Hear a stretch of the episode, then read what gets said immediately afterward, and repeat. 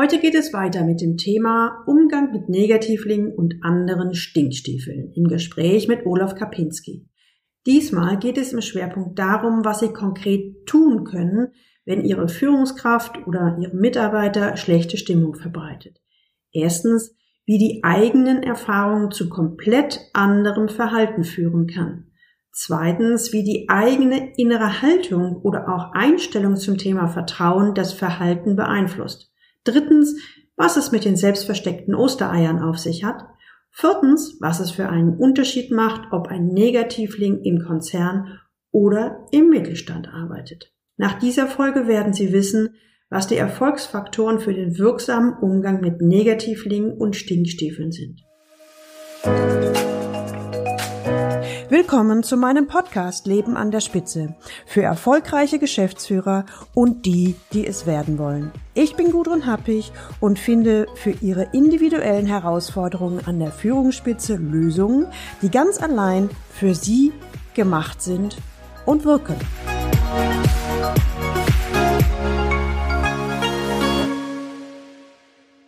Sie können sich noch an die Folge 63 erinnern? Olaf Kapinski und ich steigen ein in das Thema wirksamer Umgang mit Negativlingen und Stinkstiefeln. Dabei erfahren Sie, wie Olafs Perspektive auf das Thema ist und wie meine Sichtweise dazu ist. Wenn Sie mehr zu dem Thema hören wollen oder die Folge verpasst haben, dann hören Sie unbedingt noch einmal in die Folge 63 rein. Ich glaube nicht, dass eine Führungskraft, die dem Chef nicht vertraut, in so einer Situation offen spielt. Glaube ich nicht. Ja, stimme ich dir zu. Ich merke nur, wir sind, glaube ich, gerade in vollkommen unterschiedlichen Beispielen. Ähm, ja, glaube ich. Weil ich gehe natürlich jetzt von meinen Beispielen und meinen Erfahrungsbeispielen aus ja. und du gehst von deinen Beispielen und Erfahrungsbeispielen aus. Ne? Und du true. mit deiner Klientel und ich mit meiner Klientel. Nee, bei mir sogar noch ganz woanders. Also Bitte? Bei mir sogar noch, noch dichter dran. Was heißt noch dichter dran? Ich habe noch nie einen Vorgesetzten gehabt, also der sich wo ich in so einem offenen Gespräch, doch einmal, im ersten Vorgesetzten, da hätte ich in so einem offenen Gespräch offen reagiert. Bei den anderen, no way. Da könnten wir jetzt auf eine andere Ebene schwenken. Mit welcher Idee gehst du in Führungsthema rein? In welcher Idee gehe ich in Führungsthemen rein? Das möchte ich jetzt gar nicht aufmachen. Ich merke nur, wenn ich mit meinen Klienten das, die Themen bespreche, dass ein ganz großer Teil in meiner Arbeit mit den Leuten tatsächlich das Haltungsthema ist. Haltung, Einstellung und das, wenn das grundsätzliche Vertrauen zu den Leuten nicht da wäre, mhm. würde so ein Gespräch nicht stattfinden. Oder andersrum, Genau. Meine Vermutung ist, das ist eine Vermutung, das kann ich nicht bestätigen. Ich glaube, wenn ein Vorgesetzter das grundsätzliche Vertrauen zu der Führungskraft nicht hat, dann wird er wahrscheinlich das offene Gespräch gar nicht führen, sondern eher ein pseudo-offenes Gespräch, weil er davon ausgeht, der will ja sowieso nicht. Also ich, ich spreche ja gerne, jeder findet seine selbstversteckten Ostereier. Mhm. Und wenn ich der Meinung bin, dass der Mitter, was das Führungskraft boykottiert, dann werde ich dafür Anzeichen finden. Und dann werde ich auch denken, ich brauche so ein offenes Gespräch nicht, sondern jetzt muss klar. ich ruckzuck in Exit gehen und werde dann, egal wie das Gespräch, also nehmen wir mal an, es gibt ein Vier-Augen-Gespräch, egal wie ich das Gespräch mit der Führungskraft führe, werde ich hinterher die Bestätigung haben, es hat sich gelohnt, das ist ein fauler Apfel, der muss raus. Ja? Genau, kann man ja machen. Ob damit mein Problem gelöst ist oder nicht, ist, ist immer noch mal was anderes. Ne? Aber ich finde es eigentlich ganz gut, also weil ich hatte so den Fall nicht, aber lass uns doch ruhig dabei bleiben. Führungskraft sagt zum C-Level ja, ja, weil er sagt, ich bin noch nicht so bekloppt und bin hier offen. Aus Sicht der Führungskraft verständlich, weil ich habe das so verstanden, dass die Führungskraft nicht konstant erlebt hat, dass der Vorgesetzte tatsächlich offen war, sondern er erlebt dieses Vier-Augen-Gespräch so als Pseudotherapie. Nur wenn es Ärger gibt. Okay. Ist schon mal scheiße. Aber nehmen wir mal an, dann hat ja die Führungskraft auch kein, tatsächlich kein, keine Notwendigkeit, hier offen zu spielen. Weil ich sage mhm. mal, einseitig offen ist immer gefährlich. Also würde mhm. ich mal so sagen. Ne? Mhm. Dann würde ja das Gespräch so enden, ja, ja, aber es wird nichts passieren. Exakt. Na? Und was würdest du dann der Führungskraft empfehlen? Ich würde dir sagen, was, was ich dem C-Level empfehlen würde. Also der Führungskraft kann ich jetzt an der Stelle nur noch sagen, run. Jetzt ist es an der Zeit. Ich verstehe, dass du dich bisher so durchgemogelt hast, dass du dich so langsam in so ein, so ein, wahrscheinlich auch mit deinen Mecker-Buddies in so ein Tal reingegraben hast, dass du sagst, die da oben sind doch eh doof, die haben eh alle keine Ahnung. Und jetzt bist du an dem Punkt angelangt, wo du den Fokus so darauf gelegt hast, dass die da oben keine Ahnung haben. Jeder findet seine Ostereier. Dass egal, was sie machen, es ist dein Beweis dafür, dass sie keine Ahnung haben. Nochmal, du bist abhängig beschäftigt. Du bist von deinem Chef abhängig. Wenn du den für eine Null hältst, musst du einen anderen Chef haben. Da habe ich null zwei Meinungen zu, weil es ist die Position ist lebensgefährlich. So, jetzt, weil du nicht nur negativ, sondern auch noch faul bist, hast du dich dieser Situation eine ganze Weile hingegeben, ein paar Jahre. Das hat ja immer geklappt. Und vom Chef hast du bestenfalls was auf der Weihnachtsfeier gehört, wenn er, oder von der Bühne, wenn er die neue geile Strategie, nee, jetzt aber ehrlich, rauspostuliert hat. Und hast gesagt, ja, ja.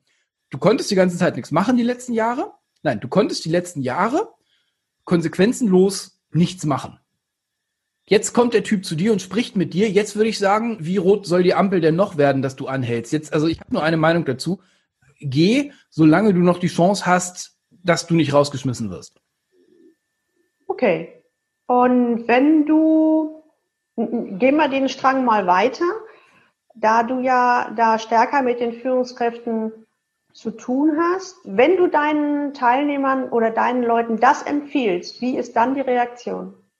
Naja, häufig mal kriege ich dann Change-Meldungen auf LinkedIn ein halbes Jahr oder ein Jahr später. Der Punkt ist, dass wir Gott sei Dank, also in großen Firmen können die so ein VW oder sowas, auch solche Gespräche überstehen. Weil letzten Endes auch der nächste, also der Chef von meinem Vorgesetzten, auch wieder nur einer in dieser 17-stufigen Hierarchie ist. Das ist total egal, da passiert sowieso nichts, sehen wir ja als Ergebnis. Die Mitarbeiter, die sich die ganze Zeit schon schlüssig erklärt haben, dass der Chef ein Arsch ist, also sind gerne mal maulig, wenn ich ihnen sage, pass auf, du kannst da nicht bleiben, weil der ist derjenige, der dich bewertet. Du bist von dem abhängig. Ja, aber der ist doof. Ja, das macht nichts. Trotzdem ist es dein Offizier. So funktioniert Hierarchie. Du hast unterschrieben. Nö, ich finde das trotzdem doof. Ja, schön, dann gehe, mach deine eigene Firma. Aktuell hast du keine Chance mit so einem Setup irgendwie erfolgreich zu werden. Was ist da die Reaktion? Geht in zwei Richtungen. Ganz wenige sagen, äh, Olaf, warte mal, vor zwei Stunden hast du gesagt, das passiert alles bei mir im Kopf. Kann es sein, dass du vielleicht gar nicht so der Idiot ist, den ich glaube, sondern ich mache mir den gerade im Kopf zum Idioten? Also so formulieren sie es nicht, aber das ist das, was sie dann sagen. Ganz wenige sind auf dem Trip. Die allermeisten, also viele sind auch noch bockig, zumindest wenn wir zusammen interagieren. Ich weiß nicht, was dann die Wochen danach passiert. Und sagen, nee, nee, Olaf, du hast keine Ahnung. Okay, schön. Viele sagen, ja, stimmt, okay, das war der Weckruf, den ich gebraucht habe. Mhm. Das heißt, Du kriegst so ein bisschen in dem Gespräch mit den neuen Teilnehmern den Wechsel von die anderen sind doof, also Fremdverantwortung hin zu Eigenverantwortung hin? Oder wäre das jetzt überzogen? Ja. ja, weil das für mich der zentrale Punkt oder ein zentraler Punkt meiner Botschaft ist. Zu viele ertragen zu viel Leid, weil sie zu faul sind. Also Jobwechsel ist echt eine anstrengende Aktion. Also es kostet Geld, es kostet Zeit, es kostet Energie, bla bla. Da haben alle keinen Bock drauf dann ertrage ich lieber den Arsch von Chef noch ein bisschen länger, um mich diesem Schmerz des Bewerbungsprozesses nicht hingeben zu müssen. Also mhm. Faulheit schlägt da die eigenen Ziele immer und immer mal wieder. Und was ich versuche den Leuten zu, zu geben, ist im Prinzip die Aussage, das Leben ist zu kurz zum Leiden. Also wenn die Firma scheiße ist, wenn deine Frau scheiße ist, wenn dein Auto scheiße ist, dann sieh zu, dass du was anderes kriegst. Mhm. Und das andere kannst du kriegen, indem du es entweder bewehr anders bewertest, was du jetzt hast, oder du änderst das Ding. Also mit Ding meine ich jetzt alles, was ich gerade aufgezählt ja, habe. Okay. Ich denke mal, wir gehen da schon in die gleiche Richtung, wenn ich auch komplett andere Formulierungen und Worte nutzen würde. Aber ich glaube, an der Stelle sind wir uns einig, solange egal wer und auch egal auf welchem Level, in der Sichtweise verhangen, ver, ver, verfangen, verhaftet, also du weißt schon, was ich meine. Verheddert, ja, so, ja. Ne? Die anderen. Mhm. Ne? Also ich merke da schon verschiedene Sachen. Entweder die anderen sind schuld, die anderen sind zu doof, die haben mich als Genie nicht erkannt. Solange ja, genau. oder äh, wenn die mich mal gefragt hätten, und zwar vor zehn Jahren oder zwei Jahren, dann wäre das Unternehmen viel besser. Mhm. Also solange Menschen in dieser ich sag mal, Perspektive bleiben, hat es wenig Chance. Ne? Aus meiner Sicht ja. Ne? Also am Anfang vielleicht, aber nach einer Weile habe ich ganz wenige von solchen, aber das bedingt wahrscheinlich auch, manchmal überwiegend Einzelcoaching und in Einzelcoaching gehst du nicht, wenn du nichts entwickeln willst. Das ist ähm, der Punkt. Das ist der Punkt. Du hast da also beneidenswerte Vorgesetzte. Ich aus meiner Sicht hätte deine Kundschaft gerne als Vorgesetzten gehabt damals. Absolut, absolut. Das ist mir ja, ich weiß gar nicht, ob ich es in der Mail geschrieben habe, in, in der Vorbereitung jetzt für unsere Serie ist mir auch nochmal aufgefallen, dass die, mein, meine Klienten, meine C-Levels, ich glaube, ich kenne keinen, der abwertend oder abfällig über seine Mitarbeiter redet. Na, guck mal einer an. Sondern unheimlich, also immer wieder so sehr viel Verständnis, sehr bemüht, sehr, also manchmal zu viel. Ne? Da muss ich dann sogar eher sagen, komm, jetzt ist auch mal eine Konsequenz angesagt. Und ich war, war teilweise ganz überrascht, als ich so deine Formulierung äh, gelesen habe, wo ich so dachte, huh, stimmt, so eine Sichtweise kann es auch geben. Und was bin ich froh, dass meine C-Levels da anders drauf sind. Ne? Und wo ich dann auch denke, das ist eben, eben auch eine Grundhaltung. Ist es? Äh, ist es ist eine Grundhaltung und zwar jetzt ein bisschen vom, vom Thema weg, aber ich habe letztes Jahr tatsächlich mir mal die Mühe gemacht, mit allen meinen Klienten unabhängig voneinander mal gesprochen, habe gesagt, sagen Sie mal, was ist eigentlich so Ihr höchstes Ziel jetzt in der Firma? Und original alle haben sie gesagt, ich möchte gemeinsam mit meinen Mitarbeitern das Unternehmen zukunftsfähig machen. Jawohl. Keiner hat gesagt, ich will nächste Position oder sonst irgendwas. Und zwar alle. Und irgendwann, so nach, nachdem ich alle durch habe, habe ich dann so gesagt, haben das alle C-Levels? Nee, haben sie nicht. Nee, haben sie nicht. Da, da war ich dann nochmal sehr, sehr berührt, weil ich so gedacht habe, ja, ich habe tatsächlich an der Stelle, habe ich eine andere Klientel und natürlich haben, haben meine Leute mit diesen Idioten, sag ich mal, die da anders drauf sind, haben die ihre Probleme. Hier ist eine Geschäftsidee und zwar auf leistungsträger-blog.de schrägstrich die Guten listest du mal alle deine, also zumindest mal die Firmen auf, wo du mit C-Levels schon gearbeitet hast. Schon in der Referenzliste. Ganz einfach. Also dann drauf, ihr Lieben, ähm, weil weil das ist für mich der und nicht für mich, also das ist das war für mich, als ich mich noch beworben habe und ist jetzt für die Leute, die bei mir im Programm sind, immer wieder der größte Pain, weil die alle sagen, der Bewerbungsprozess ist Murks. Ja. Im Bewerbungsprozess, da, da, wird ja immer noch agiert und agitiert im, auf dem sprichwörtlichen arabischen Bazar und hinterher kommst du dann rein und wirst doch vom Chef angeschrien. Also die zentrale Frage ist für Leute, die mit mir zusammenarbeiten, Olaf, wie kriege ich denn raus, wie die Firma wirklich ist? Hey, super. Sollen wir das mal als zweites Thema machen jetzt gerade für den? Wir legen uns gerade, ich lege uns gerade mal, ich, wir fliegen mal, wir machen mal einen Landeanflug. Und zwar wäre mein Vorschlag, wir teilen die Episode heute. Ja. Wir haben jetzt aus dem, aus dem Umgang mit äh, Negativlingen und Stinkstiefeln quasi deinen Teil zwei aus, aus unserer Sicht geteilt und besprochen. Nämlich den Teil der C-Level geht zur Führungskraft. Und da sind dann ja so ein paar Wege, die sich dann ergeben. Wir haben aus meiner Sicht noch nicht den ersten Teil besprochen, nämlich den, wie kommt es denn überhaupt dahin? Da hätte ich dann in der nächsten Episode ein paar Thesen zu, die du wahrscheinlich alle also anders sehen wirst. Vielleicht, keine Ahnung. Weil dieses ganze Gemaule zur Lehmschicht, die nicht tut, was der glorreiche Feldherr tut, habe ich eine bisschen andere These, die aus der Lehmschicht herauskommt. Und die ist eben nicht ganz so einfach. Also, weil auch das heißt ja wieder, ich pointe auf die anderen. Ich bin so genialer Firmenlenker. Ich weiß, was gut für den Konzern ist, nur mein mittleres Management geht nicht mit. Ja, es gibt Gründe dafür. Entschuldigung, da, da bin ich total bei dir. Auch in der Vorbereitung ist mir nämlich aufgefallen, ich mache ja immer mal wieder Umfragen unter meinen Bloglesern oder Leute, die irgendwann irgendwie von mir hören. Also die Frage ist immer, wo sehen Sie Ihre größten Herausforderungen? Mhm. Und eins der Standardthemen, die dort genannt werden, ist immer, meine Leute denken nicht mit, die machen nur Dienst nach Vorschrift. Wie kriege ich die Leute zum Mitdenken? Wie kriege ich die dahin, dass die Eigenverantwortung ist das Standardthema in den Umfragen. Mhm. Das ist nie Thema im Coaching. Mhm. Da habe ich so gedacht, wie geht das denn? Ne? Also da könnte man jetzt wieder einfach sagen, meine Klientel ist anders.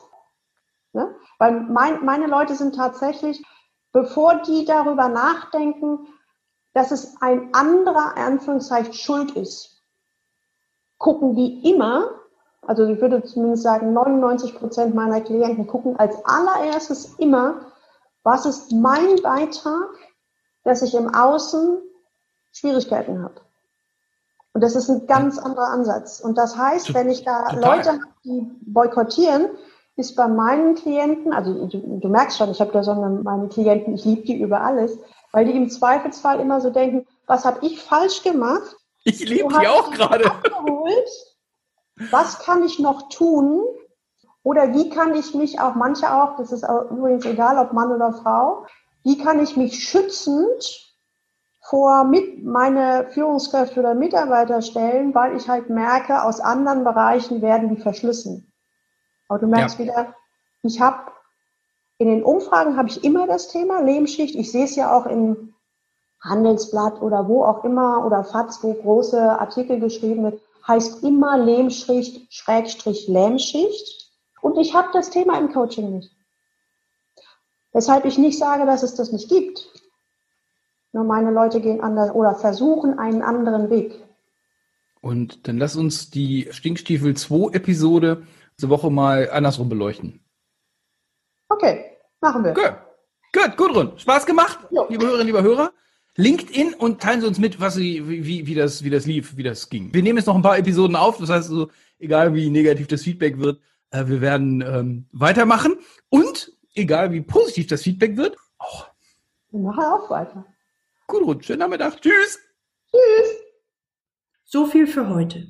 Wenn Sie das auch kennen, dass Sie als C-Level oder Geschäftsführer oder aber auch als erfahrene Führungskraft immer mal wieder auf einen Negativlink stoßen, dann können Sie Folgendes tun, so als ganz pragmatischer Tipp.